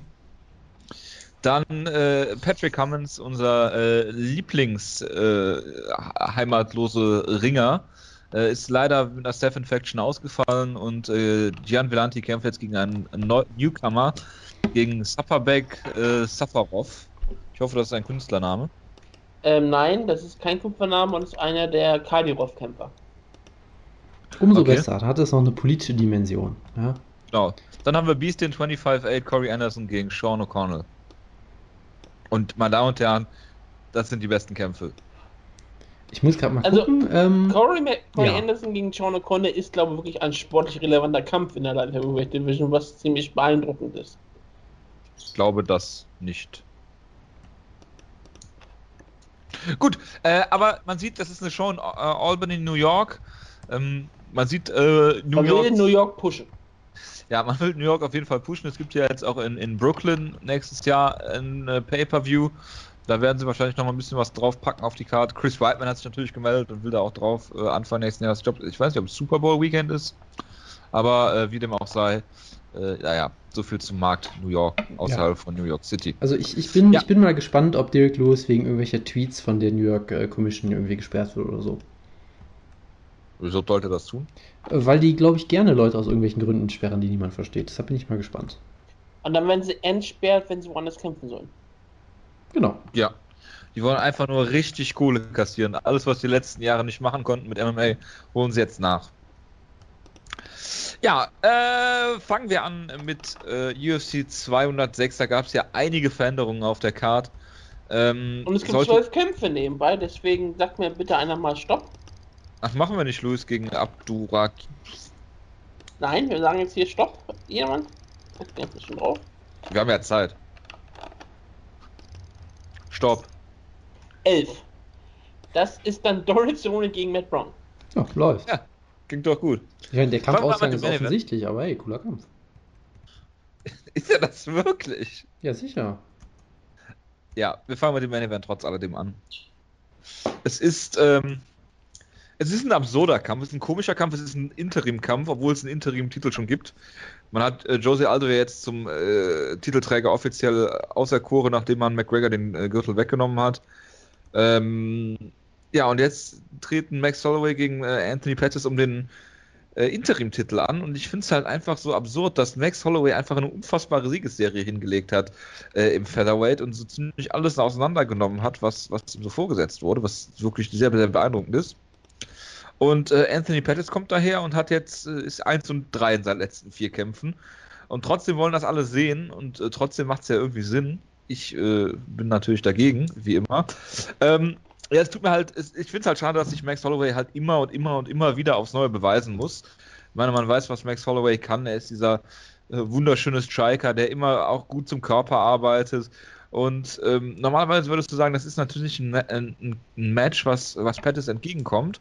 Aber selbst gegen einen Striker wie zum Beispiel Edson Barbosa sah er nicht gut aus. Und wenn man mal ehrlich ist, gegen Charles Oliveira sah er auch nicht wirklich gut aus. Ähm, aus meiner Sicht ist das hier ein Kampf, wo Max Holloway alles verlieren kann und äh, Pettis eigentlich nur gewinnen kann. Und äh, ja.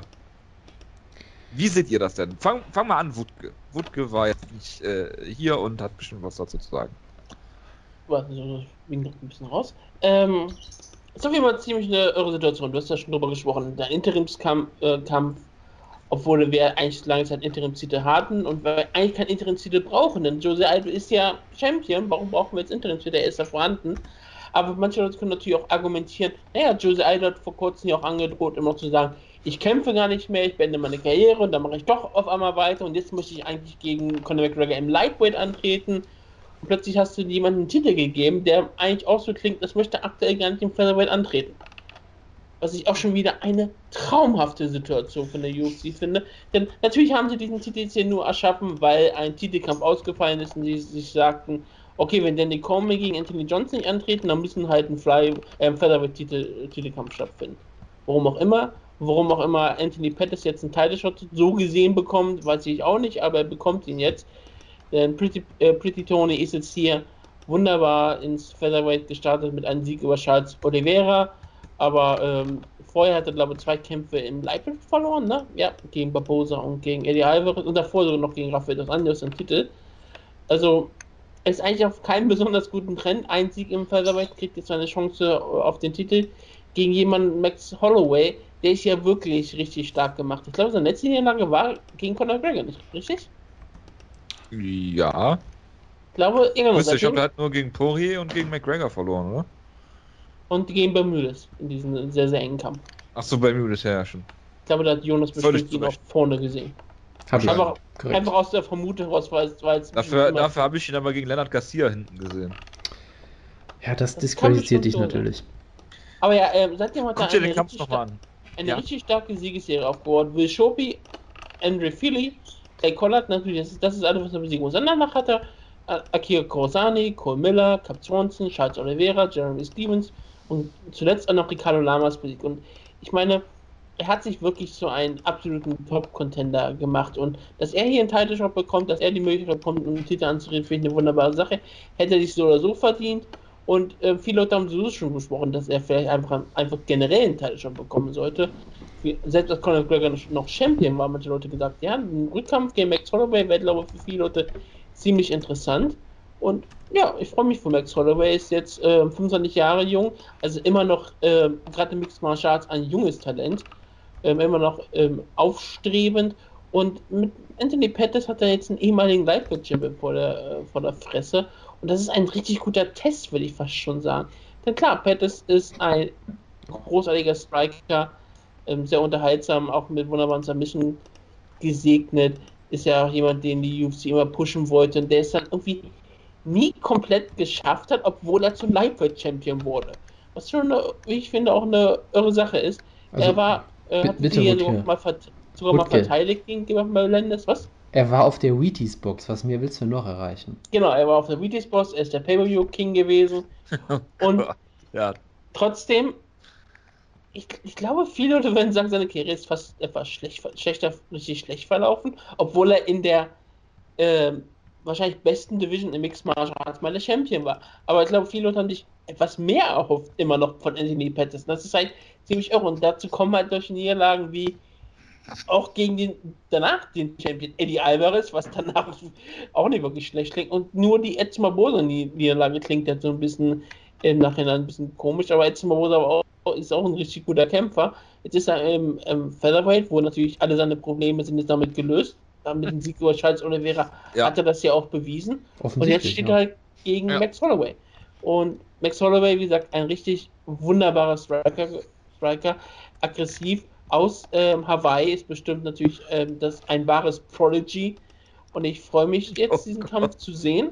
Auf und ich, ich, glaube, Max Holloway wird der neue BJ Penn, wenn BJ Penn bald. Ähm, ja, oder er wird der nächste Chris Ich meine, er könnte Octagon bald begraben werden. Und dann wird Max Holloway nicht nur der nächste richtige BJ Penn, sondern er wird vielleicht auch der richtige, ähm, die richtige Wahrheit werden, indem er, ähm, das fällt mir gerade sein Name nicht mal, Brandon Vera wird, ja.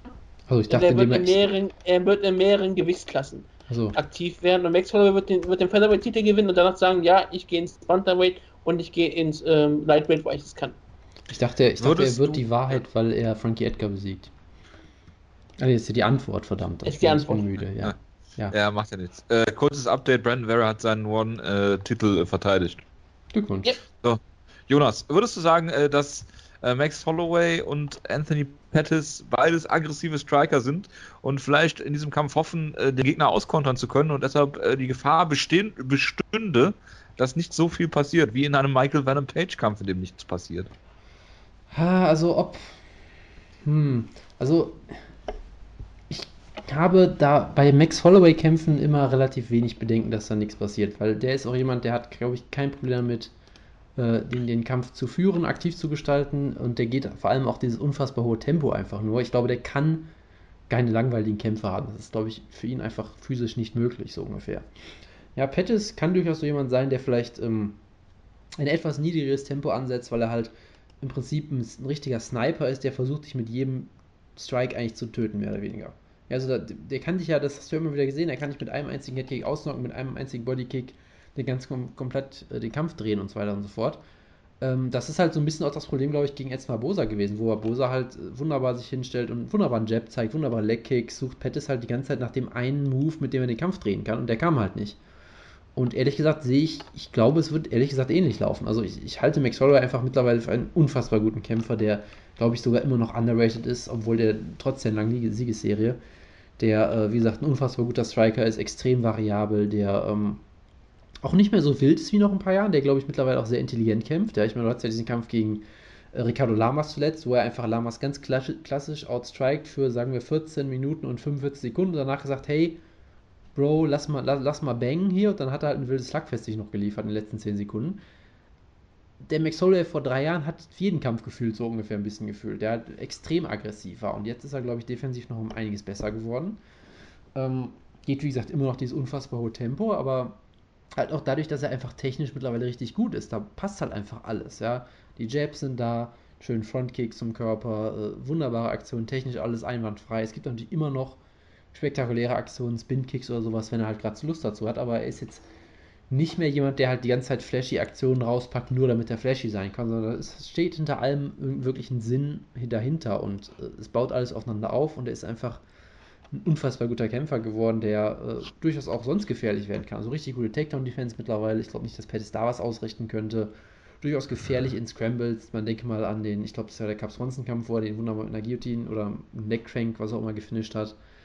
Äh, also mittlerweile wirklich ein absolut komplettes Paket, der sicherlich im Striking immer noch seine Spezialität hat, aber auch mittlerweile sich nirgendwo mehr verstecken muss. Wenn man da mal zurückdenkt an sein UFC-Debüt zum Beispiel, ähm, mit gefühlten zwölf Jahren gegen Dustin Poirier, wo er den auch schon im Stand ziemlich auseinander nimmt, aber am Boden halt nicht die geringste Ahnung, was er macht. Die Zeiten sind bei Max Holloway wirklich, glaube ich, lange vorbei. Ja, und Pettis, schwierig. Also auf der anderen Seite sah er, wie du schon gesagt hast, nicht besonders überzeugend aus eigentlich. Ähm, gegen Charles Oliveira. Gleichzeitig andererseits, hey, er hat das Grappling mit Oliveira äh, äh, überlebt, hat ihn sogar selbst noch getappt, was eigentlich auf so eine Art und Weise schon wieder unfassbar beeindruckend ist.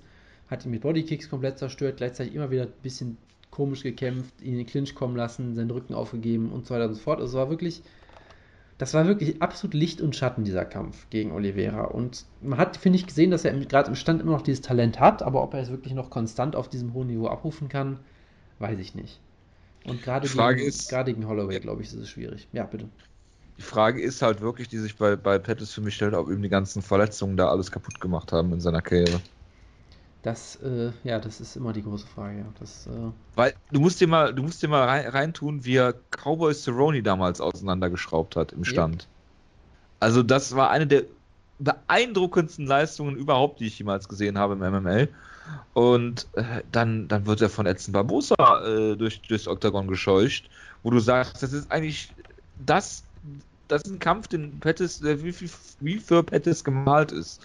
Du hast niemanden wie Gilbert Melendez zum Beispiel, der in einen Käfig drückt, oder Eddie Alvarez, die den Kampf hässlich machen, kurz. Er kann, er kann sein, sein flashy Stri Striking nicht zeigen in diesem Kampf oder in diesen Kämpfen, aber äh, das hatte hier, äh, äh das konnte er gegen, gegen Barbosa machen, aber äh, es hat trotzdem nichts gemacht. Und das fand ich schon sehr, sehr schockierend. Und ich meine, guck dir auch an, wie er zum Beispiel Bendo in Hochform äh, mit Bodykicks kaputt gemacht hat. Also das war schon sehr, sehr beeindruckend. Und die Frage ist halt, Pettis ist auch wirklich noch nicht alt. Ich glaube, er ist gerade erst 30 geworden oder sowas. Ähm, ob, ob er jetzt nochmal äh, so einen Turnaround kriegt in seiner Karriere. Und ich meine, wenn er den, den Kampf hier gewinnt, ist er, glaube ich, der vierte UFC-Kämpfer, äh, der in zwei Gewichtsklassen den Titel gehalten hat. Ne? Auch wenn es nur der Interimstitel ist. Ja, ja, also ich möchte ja immer noch mal sagen, Edson Barbosa ist auch unfassbar gut und gerade als Striker natürlich, also da ist auch keine Schande gegen ihn zu verlieren in der Art und Weise, würde ich weiter ja, aber ich mein, sagen. Guck dir, ne? an, was, guck dir an, was Cowboy zum Beispiel mit ihm gemacht hat, ne? Ja, der hat, wurde auch ziemlich auseinandergenommen am Anfang, bis er dann Jab gelandet hat. Also ist ja, halt ja, auch mal so eine Sache, ne? Ja, also, aber von daher, ich glaube halt nicht, dass, dass Pettis irgendwie Shot ist oder sowas in der Art, weil, hey, er hat auch wirklich gegen Elite-Kämpfer in der besten Gewichtsklasse des Sports verloren.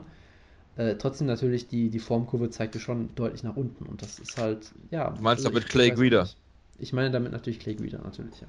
Besten Rückwärtsboxer aller Zeiten. Korrekt. So, ich sage hier in diesem Kampf Max Holloway. Ich schließe mich an. Ich, ich finde den Kampf weiterhin toll und ich sage, es wird ein spannender Kampf, aber ich tippe auch auf Holloway. Ich vermute, dass Max Holloway den Kampf gewinnt, aber damit ich die Gegenstimme bin, sage ich, äh, Pretty Tony Pettis holt sich den Titel zurück und wird bald wieder auf der Wheaties-Box sein. ja, das hoffen wir alle. Und dann kann er sich auch wieder neue Autos leisten. Hoffen, dass sie nicht angezündet werden. Und, und, und, schöne Klamotten und damit er endlich mal aussieht wie Conor McGregor. Ja, das wünschen wir uns alle. Wutke, was wünschen wir uns in dem nächsten Kampf? Donald Cerrone gegen Matt Brown. Ein Gemetzel, eine, eine Schlacht. Ich meine, klar, wir müssen jetzt einfach mal anerkennen. Nach der wirklich schweren Niederlage gegen Jack Ellenberger, wo es zu nichts zu sagen gibt, bin ich ähm, bei Matt Brown sage, ja, ich habe damals schon gesagt, er ist jetzt ein bisschen das geworden für mich, was Hideo Toko für Jonas ist.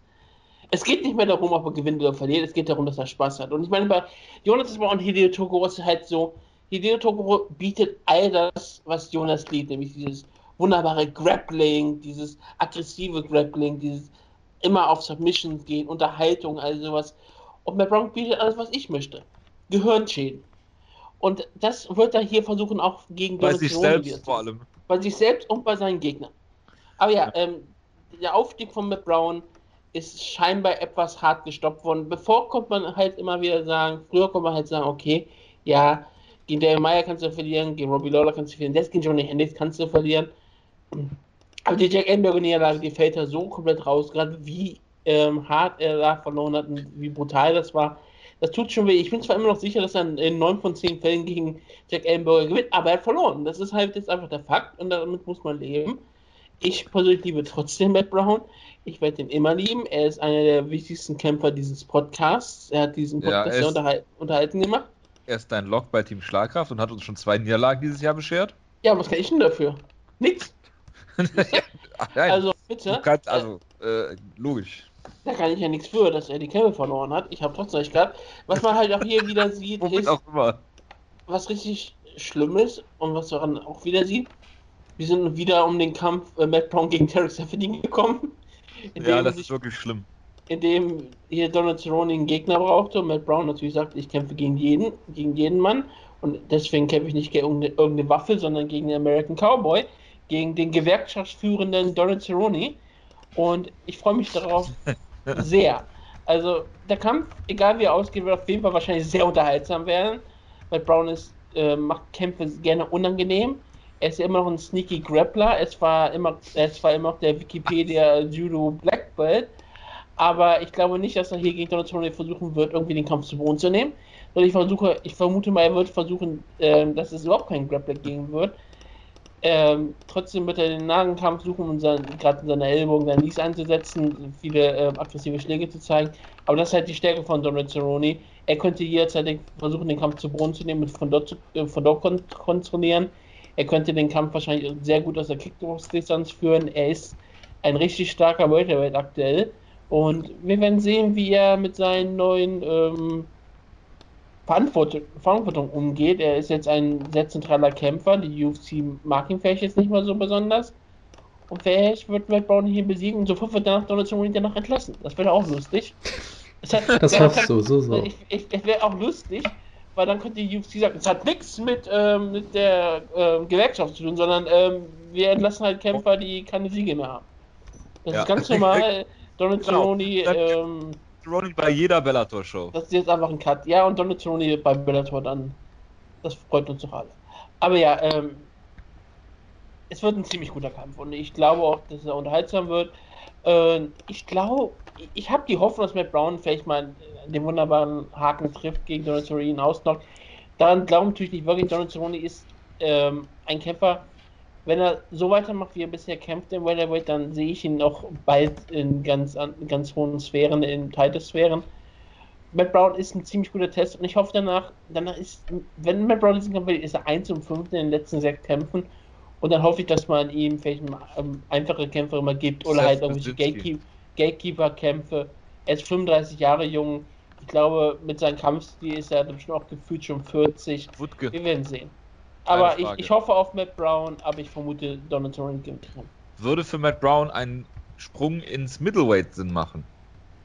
In diese Gewichtsklasse, ich glaube, ich kann auch überspringen, direkt ins Light Heavyweight. Könnte er machen. Jonas. Ja, also wie, wie, eben gesagt, der Kampf ist ja relativ offensichtlich. Eigentlich mit Brown ist halt klar auf dem absteigenden Ast, weil ich meine, wenn selbst Wutke nicht mehr auf ihn tippen kann, dann ist das, das ist auch wirklich erschütternd, ja. Also ich halte immer Sirio Toko. Ich habe also auf ihn getippt. Hast du? Ich, ich, dachte, du hast gesagt, du glaubst, ja, dass Cerrone gewinnt. Ich tippe auf so. Brown, ich vermute aber, Donald Cerrone ah, gewinnt. okay. Also das ist auch ein sehr halbherziger Tipp. Sehr, das ist ein halbherziger Tipp. Wie auch immer. Ich habe gesehen, hab gesehen, was äh, Donald Cerrone mit Patrick Coutet gemacht hat. Und du denkst, ja. dass Matt Brown auf einem Level mit Patrick Coutet ist, verstehe. In diesen Situationen, ja, ich würde gerne äh, Matt Brown gegen Patrick Coutet kämpfen sehen. Oh Gott. So weit sind wir schon. Ja. Das ist ein guter Kampf, oder? Team Starkraft Ehrenmitglied. Das, das, das, sind so Kämpfe, die ich jetzt sehen möchte von Matt Brown. Also. Ich kämpfe gegen Patrick Cote. Gegen Hector Lombard. Fokus bitte. Ja, äh, ja, also du sagst Ronnie, klar, Jonas. Ja, also ich meine, die Entwicklung, die er zuletzt gemacht hat, ist einfach großartig. Äh, er hat natürlich irgendwie scheinbar eine Verletzung, was ihm einfach egal ist und er hat halt auch. Er hat einen riesen Cut. Genau, er hat diese, diese äh, Union-Geschichte, die ja durchaus auch äh, gewisse Ablenkungen, denke ich mal, hervorrufen könnte. Das ist ihm einfach alles egal. Da ist halt Donald Cerrone, so kennt man das. Ähm, von daher, ich, ich denke, also mit dem Aufwärtstrend, den er hat, mit diesem großartigen Boxen, was er mittlerweile entwickelt hat, äh, er kann Matt Brown am Boden natürlich auseinandernehmen, hat mittlerweile auch richtig gute reaktive Takedowns, gerade wenn jemand nach vorne stürmt, wie Matt Brown es immer gerne tut. Am Boden kann er ihn natürlich komplett deklassieren, aber ich glaube auch im Stand kann er mittlerweile ehrlich gesagt ausnocken. Ich meine, Gerade mit Brown mit seiner Anfälligkeit für Bodyshots ist das für Cerrone ein gefundenes Fressen. Cerrone hat richtig Power mit seinem Boxen mittlerweile bewiesen, knockt reihenweise Leute aus, die niemand ausnocken konnte und deshalb ich, ich glaube, er wird bei Matt Brown auch ähm, da keine Ausnahme machen. Ich glaube, er wird mit Brown ausnocken. Da kann ich mich nur anschließen. Nächster Kampf, auch wieder Team Schlagkraft. Das ist der Korean Superboy äh, Doho Choi gegen Cup Swanson, Jonas. Ah, es ist ein Traum es ist ein Traum, dass Choi Erfolg hatte mit dem höflichsten Call-Out der UFC-Geschichte, glaube ich. Hm. Ja, Mr. Swanson, ich glaube, wir wären ein gutes Match. Ich wäre, es wäre eine große Ehre, wenn wir mal kämpfen könnten. Und es hat funktioniert, er kriegt diesen Kampf. Und der Kampf ist doch ein absoluter Traum, ganz ehrlich. Also Cap Swanson, Veteran, der damals diesen großartigen Run hatte. Gott, das ist auch schon wieder 2011 gewesen oder sowas, glaube ich, oder 2013. Du bist sowas von 2011. Wo ja. er auf einmal zum Contender wurde, richtig als Top-5-Kämpfer gesehen wurde. Er ist nicht mehr auf diesem Niveau sicherlich.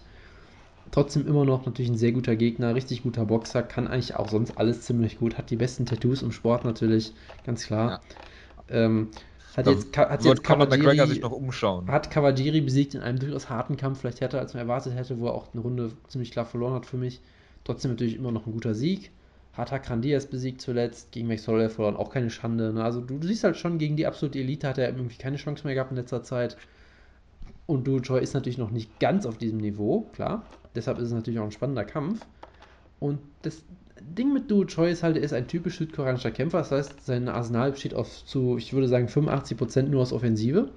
Er ist kein besonders guter defensiver Kämpfer, wenn wir ehrlich sind. Er wurde von Thiago Tavares auch permanent zu Boden genommen. Ja, ja, gut, aber Ähm, äh, Cap Swanson ist ja auch eigentlich dafür äh, bekannt, offen wie ein Steuerntor zu sein. Wenn die beiden Ja, ineinander durchaus. reinrennen, würde ich eher Doho Choi äh, äh, den Vorteil geben. Das ist sicherlich korrekt. Hat sich ja von mal- seinem Bruder. Hongman Choi genannt. Gottes Willen. Ähm, da fällt mir jetzt auch nicht mehr zu ein. Nee, also, man hat ja bei Duo Choi zum Beispiel auch mal gesehen, er braucht halt nicht viel Striking Defense, weil er die Gegner mit dem ersten Schlag, der richtig sitzt, ausnockt, mehr oder weniger. Und wie gesagt, er wurde von Thiago Tavares immer wieder zu Boden genommen, hat dann irgendwie gesagt, so, ich stehe jetzt auf und jetzt knocke ich dich aus und fünf Sekunden später lag Thiago Tavares brustlos am Boden. Das ist immer noch einer der coolsten K.O.s, die, die ich, glaube ich, äh, dieses Jahr gesehen habe, einfach so, weil es einfach so schnell und, und unfassbar brutal war und einfach dachte, nö, ich knock dich jetzt aus und zack, Kampf vorbei. One, two, fertig. Also, das ist einfach ein unfassbar unterhaltsamer Kämpfer auch. Er ist natürlich, sieht natürlich aus wie so ein zwölfjähriger Junge aus so einer K-Pop-Boy-Group oder so. Das macht es halt noch lustiger und noch unterhaltsamer, wenn er im Das Kampf, ist alles, was du liebst. wenn er im Käfig halt dann diese unfassbare, br brutalen Knockouts auspackt und dann wieder so nett lächelt. Man denkt so, ach, wie süß. Hat irgendwie schulfrei bekommen für den Kampf oder so. Das ist einfach großartig, der Typ. Ich, ich liebe ihn einfach. Der Korean Superboy, auch einer der besten Nicknames im Sport natürlich. Ich hoffe, dass er nie zum Korean Superman wird, weil der Name ist nicht halb so gut. Und ähm, ich glaube trotzdem, dass er hier gegen einen Grown Man wie Cap, Cap Swanson wird er antreten und er wird Cap Swanson hier nach Strich und Faden verprügeln, wenn nicht sogar ausnocken, weil ich glaube, die Zeit von Cap Swanson ist langsam abgelaufen, die Zeit von Duo Choi, die kommt jetzt gerade erst, deshalb tippe ich natürlich vollkommen unbiased auf Duo Choi. Der Korean Superboy wollte einen von der Palme wählen, nicht wahr? Danke, dass ich jetzt dieses Bild im Kopf habe, ja. Bitte schön. Dafür bin Ja, ich da. ich, ich sage auch, es wird ein wilder Brawl und ich sage, Cap Swanson wird den kürzeren ziehen. Es wird einen Waldbrand geben, das sage ich ganz klar. Ähm, Korean Superboy wird mit Schlägen auf den Körper Cap Swanson nieder, niederprügeln. Auch wenn ich Cap Swanson ähm, immer noch gerne kämpfen sehe, immer wenn ich auf seine Tätowierung schaue, denke ich, ich hoffe, du verlierst, ich hoffe, du verlierst. Und das wird dir dann auch passieren. Ähm, Superboy gewinnt den Kampf. Gut, Wutke, nächster Kampf. Ja. Tim Kennedy gegen Kevin Gastelum. Eine, eine Person davon mag ich relativ gerne. Und die und eine andere Person habe ich gerne mal früher gemocht. Kevin Gastelum. Ja, ähm, Ja. Kevin Gastelum ist ja dafür bekannt dafür, dass er das Gewicht nie macht. Ja, in, der Welterweight. -Gewicht, in der Welterweight-Klasse, deswegen sollte er ja in der Welterweight-Klasse, ja. Ja, Deswegen wurde er suspendiert und kann diesen Kampf hier nicht stattfinden. Aber trotzdem sagen sie, es ist Kanada, ist doch egal, Kampf findet statt. Und wir freuen uns alle drauf. Ich meine, er hätte ja auch hier auch jetzt gegen ähm, Donaldson antreten können, hätte der Kampf einfach Middleweight stattgefunden. Ich meine, das hätte Donaldson da auch nicht ausgemacht. Aber ja, andere Gewerkschaftsführer Tim Kennedy, ein bekannter ähm, Kämpfer dafür, der bestimmt für die Arbeitsrechte gerne an, äh, eintritt, kämpft hier gegen Kevin Gastelum. Und ich meine, Gastelum ist ein guter Kämpfer. Er hat äh, Johnny Hendricks besiegt, er hat Nick Markbrock besiegt, zwischendurch hat er mal einen Kampf gegen den McNeil verloren, aber er ist ein richtig starker Kämpfer. Und ich, ich habe auch, er hatte ja schon mal einen Middleweight-Kampf vor, oh Gott, vor zwei Jahren oder so gehabt. War das? Das war gegen Dave Marquardt, ne? Das war sein einziger Middleweight-Kampf, ne? Das war jetzt vor Ja, anderthalb Jahren. Also auch schon etwas her, aber ich glaube, er wird sich schnell wieder einfinden. Hat sich ja nie wieder zurückgefunden, wirklich ins Welterweight. Deswegen ist das, glaube ich, kein Problem. Während Tim Kennedy ja auch jetzt, ähm, wie lang war der jetzt weg?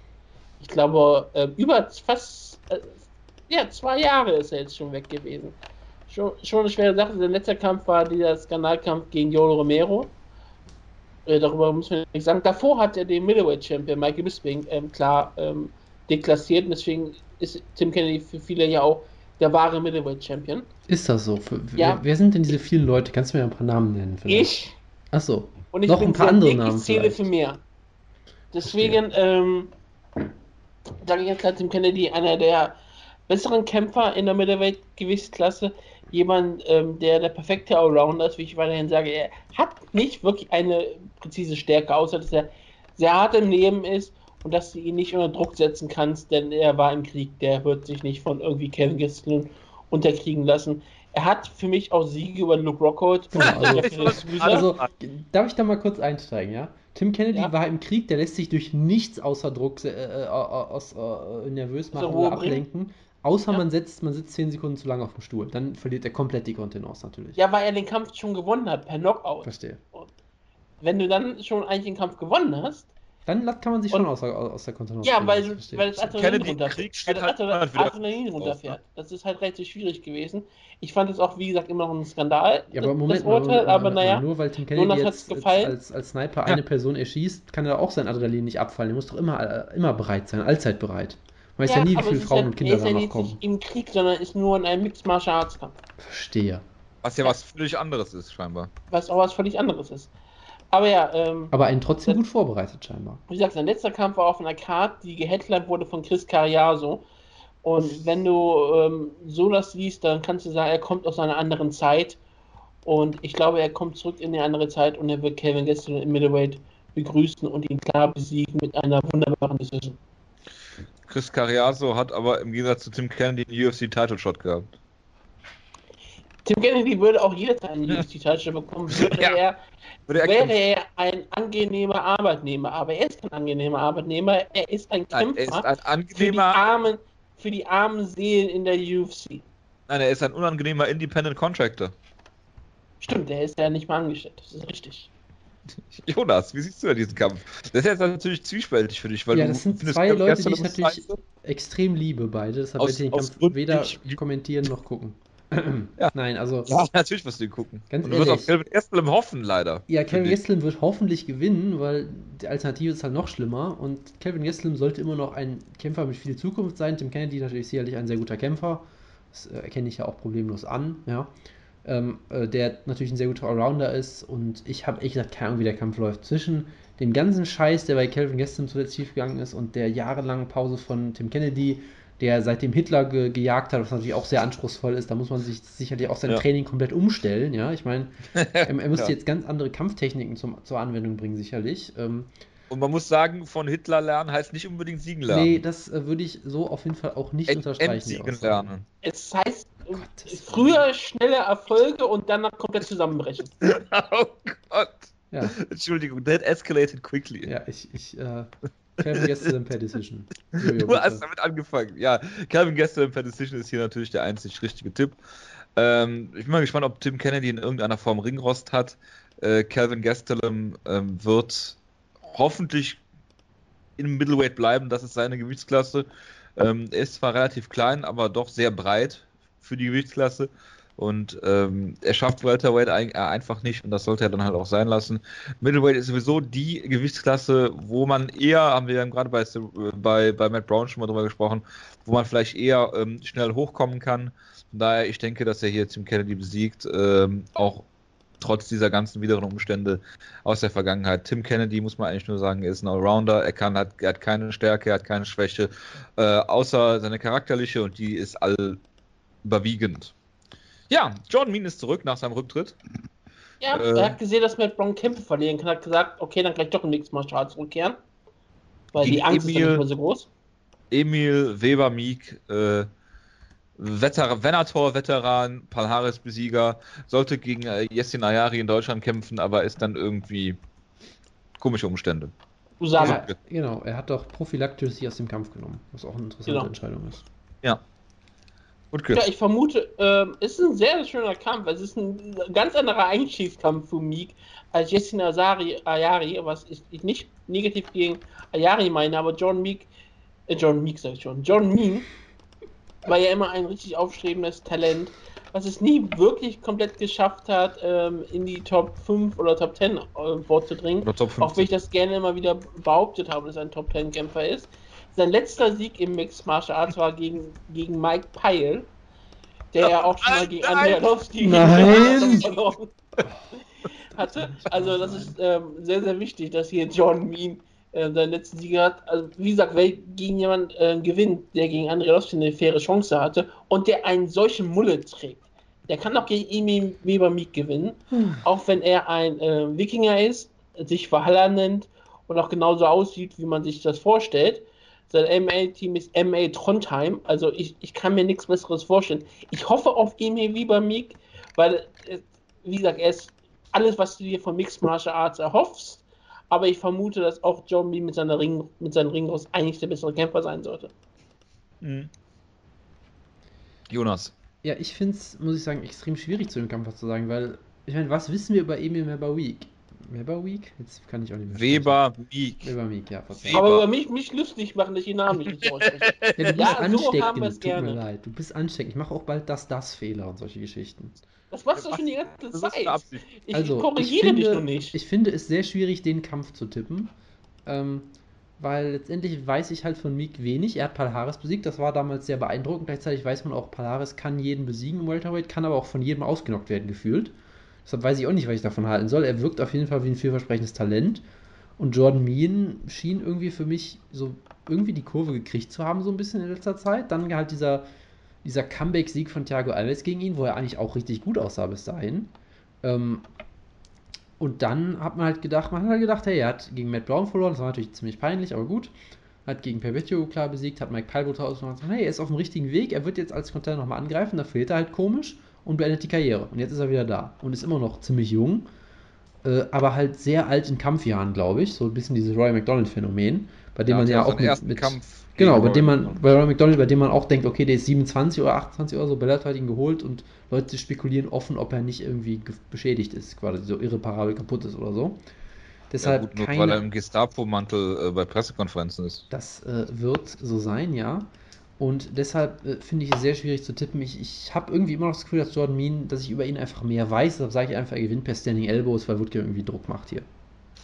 Ja, genau, wurde gemacht Druck. Meine ausführliche Kampfanalyse zu Mean gegen Meek ist, dass es mir egal ist und es ist schwer zu tippen und ich sage, es ist ein Toss-Up. Nikita Krylov gegen Micha Sokonov Wutke. Ah, das große Face-Off, was ich mir so gewünscht habe, findet endlich statt. Und ja, Ach ja, ich erinnere es, mich. Es ist der perfekte Kampf, ja, die Offenbarung und alle auf uns zu. Nikita Krylov, ich habe ja gesagt, er sollte eigentlich jetzt um den Titel antreten. Das wäre das Beste gewesen, was hätte passieren können. Der Interim-Title-Shot gegen Anthony Rumble Johnson. Es ist leider nicht passiert. Der Miner wurde hier um seine Chance betrogen und er kämpft gegen äh, Misha Sokonov. Ich glaube bestimmt auf Fox Sports 1 oder so. Das ist ja irgendwie der Main Event. Ich meine, das ist eigentlich ein guter Kampf in der Light Heavyweight Division. Das ist eigentlich wirklich ein sportlich relevanter Kampf dort. Äh, Sokonov ähm, ist ja, ist ja ähm, aus Lettland, glaube ich. Aber ähm, er ist Lettland, aber er ist, ähm, ähm, glaube jetzt auch Kanadier offiziell geworden. Trainiert schon seit lange ähm, rund um Toronto. Ist da also auch ziemlich lange schon zu Hause. Hat, ist, ist unbesiegt in der UFC, drei Siege. Jetzt ist seine erste große Herausforderung mit Nikita Krylov, der wie gesagt, als Witz mal angefangen hat, aber sich immer mehr zu einem ernsthaften Light Heavyweight Contender gemacht hat. Mit Siegen über Franzi Barroso und Herman. Jetzt gegen Sokolov. Ich, ich bin, bin sehr gespannt. Ich vermute und hoffe, dass Nikita Krylov ihn hier begraben wird und danach in seine Minen zurückkehrt, um da weiter Geld zu verdienen. Wutke muss jetzt gehen. Wutke, bevor du gehst, kannst du bitte noch einmal den äh, Frauenkampf vorlesen. Valerie Latourneux gegen Vivian, Viviane Pereira. Äh, Latourneux hat bei mir etwas an ähm, Respekt eingebüßt, nachdem ich erfahren habe, dass sie mit Hector Lombard zusammen ist oder zusammen war. Das, das geht hier überhaupt nicht, weil ich wollte, ich so. wollte, weil ich habe bei dachte, wegen Geburtstagen- ihrer, wegen ihrer Robe, dachte ich. Nein, nein, ich habe bei den Geburtstag gesucht und habe da einen falschen Tag angeguckt habe festgestellt, dass Nina Ansaroff gestern Geburtstag hat. Dann wollte ich nachschauen, ob sie noch mit Amanda Nun zusammen ist. Und dann kam ich auf eine Seite, wo alle so äh, Kämpfer gelistet sind, die mit anderen Kämpfern zusammen sind. Da war halt dabei auf einmal äh, Latourneux und Hector Lombard. Ich dachte so, okay, ich hoffe, Viviane Pereira gewinnt den Kampf jetzt hier. Gut. Interessante Begründung. objektive ein, ein, Einblicke. Der Jonas und ich machen jetzt noch weiter. Der Wutke hat keinen Bock mehr, Ja. weil ihr kein Feedback schreibt. Ist das richtig, Wutke? Nee, auch weil ich, ich, ich aktuell nicht wirklich große Lust auf Mixed Martial Arts habe und nur noch Shows schaue, wo ich Spaß dran habe. Also Ich freue mich auf Reisen, immer noch sehr, auch wenn man sehr verletzt ist, Anführungszeichen verletzt ist. Guckst du denn UFC 206? Ich werde auf jeden Fall Matt Brown Tim, und Tim, Gan Tim Kennedy schauen. Ich werde auch äh, Nikita Krylov schauen, da kannst du mir glauben. Sehr selektiv. Ich werde Gut, nächste Woche dann, dran teilnehmen an dem, an dem Review. dann viel Spaß 100%. beim komischen E-Sports. Ihr Döns. Soll ich auflegen oder soll ich einfach nur stumm schalten? Schalte ich mal stumm. Völlig Lachs. So, Jonas. Ja, warum, warum reden Achso. wir eigentlich noch weiter jetzt? Mm. Ich weiß nicht. Ich dachte, du wolltest noch was zu Nikita Krylov sagen. Achso, äh, ja, es ist natürlich ein guter Kampf und äh, es ist so ein bisschen komisch, der Kampf eigentlich, weil es ist so Contender-Killen irgendwie. Weil ich mir denke, so, du brauchst jeden halbwegs guten Contender, den du haben kannst und dann stellen Nein. die, die beiden, was? Nicht? Nein. Nein. Nicht? Nein. Das Okay. ist Light Heavyweight. Ja, aber eben, da hast du zwei interessante Leute unter 40, dann stellst du die gegeneinander. Die, also, ich sag mal so, Ryan Bader würde beide auseinandernehmen. Ja, das ist ja kein Maßstab. Beim Bader ist ja auch bald der neue Bellator-Superstar. er ist der UFC Heavyweight Champion. Ja, das sowieso.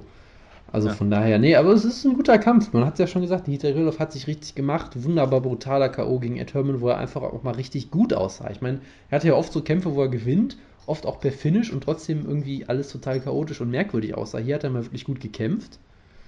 Und wunderbare Leistung macht brutaler K.O. und Misha Sekunov auch ziemlich, äh, ziemlich beeindruckend. Der hat ja letztens mal mit dem Neckcrank einem den Kiefer mehr oder weniger gebrochen, einfach und äh, äh, äh, auch ein sehr hartes Matchup, glaube ich, einfach nur, weil äh, er ist ein guter Grappler, nimmt Leute zu Boden. Nikita Krylov ist am Boden immer noch anfällig, sagen wir mal.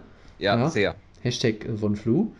Ähm, deshalb würde ich, Hashtag glaube ich, Hashtag jede deshalb, deshalb ich sehe es halt so ein bisschen, bisschen als Grappler gegen Striker-Duell und ich würde so spontan, glaube ich, Misha Sirkunov so ein bisschen Vorteile geben. Oh, Aber bis, bis Wahnsinn.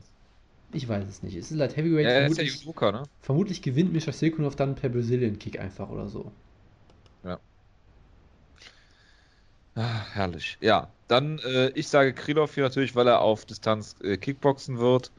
Dann äh, Judoba interessanter gegen, ja, dann sage ich äh, Olivier Aubin Mercier gegen äh, Judoba. Da sage ich natürlich, äh, Familie Hein wird hier äh, äh, siegen. Ich sage, Laterneux wird gewinnen. Mitch Gagnon ist vielleicht ein interessanter Mann, äh, der hier vielleicht gewinnt. Also, Äh, ey, McDessie äh, gegen. Lando Vanetta. Er kämpft Was? hier gegen, gegen Zack Mikowski. Ja, Schlagkraft-Favorite hier. Ehemaliger Bellator-Champion. Das ist das ist- kämpft gegen Dustin Ortiz. Ach ja, hast du nicht gerade das Notiz gesagt? Mitch Ach, Gagnon. nicht Gagnon gesagt. Verzeihung, ja, die, die sehen sich auch sehr ähnlich. Überhaupt ja, auf nicht, jeden aber ist Fall. egal. Hört sich auch ähnlich an. Ja, Ja, ja. macht ja nichts. Ist Äh, nee, John McDessie gegen 0 Lando. Vanetta. Lando Vanetta ist dieser Mann, der in Short Notice einen sehr spektakulären Kampf hatte Ja. gegen Tony Ferguson. Groovy. Das ist auf jeden Fall jemand, auf den man, auf den man achten sollte, ja. Jason Sego gegen Rustam Habilov und äh, Zack Mikowski gegen Dustin Ortiz sind die weiteren Kämpfe. Genau, also Mikowski gegen Ortiz, typisch natürlich wieder. Yay Flyweights, einer der besten Kämpfe auf der Karte, natürlich als Opener. Nay klar. Flyweight, ja. Ja, also so halt, wie man das erwarten würde. Ja, ist doch äh, sehr gut. Jo. Gut, dann, äh, ja, würde ich sagen, war es das für heute. Ich bedanke mich recht herzlich für die Zuhörerschaft, äh, bei der Zuhörerschaft fürs Zuhören. Äh, Wutke natürlich auch. Wutke hat keinen Bock mehr auf MMA, auch mit der Begründung, dass ihr kein Feedback mehr schreibt, was äh, im Gruppenchat äh, zur Sprache gekommen ist, Jonas. Ja, ich habe das ja auch in, der, in, der, in die letzte Episodenbeschreibung schon eingeflochten, um die Hörer zu beschämen, aber es hat irgendwie nicht geklappt. Vielleicht auch, weil keiner unsere Episodenbeschreibung liest. Deshalb habe ich auch diesmal keine Notizen gemacht, worüber sich Wood, glaube ich, gleich sehr freuen wird. Hervorragend. Ja, äh, ich wünsche euch äh, dennoch einen guten Start in die Woche. Ich freue mich auf zahlreiches Feedback. Auch euer Feedback per Facebook-Nachricht äh, lesen wir immer gerne und antworten auch darauf. Die beiden Shows oder das, was wir davon sehen, werden wir nächste Woche natürlich reviewen. Und es gibt ein Preview zur UFC on Fox Show. Paige Van Zandt gegen äh, Michael Watterson, Sage Northcutt gegen Mickey Gall, das liest sich alles so hervorragend. Äh, Faber gegen Pickett äh, und äh, viele weitere. Wineland gegen Misogaki. Äh, da hört es dann auch schon auf äh, bei der Card. Team Schlagkraftmitglied Freddy Serrano kämpft. Äh, ja, Ja, ich freue mich drauf. Bis, dahin- bis, bis nächste Woche. Ich, ich äh, bin äh, geplättet äh, und äh, hoffe, dass Jonas, äh, dass, dass Wutke äh, irgendwann dann zwischen den Tagen auch mal mit mir eine Schlagkraftausgabe macht, um Jonas Liste zu besprechen. Weil alleine würde ich das nicht gerne machen. Bis dahin, macht's gut. Ciao, ciao. Ciao, ciao.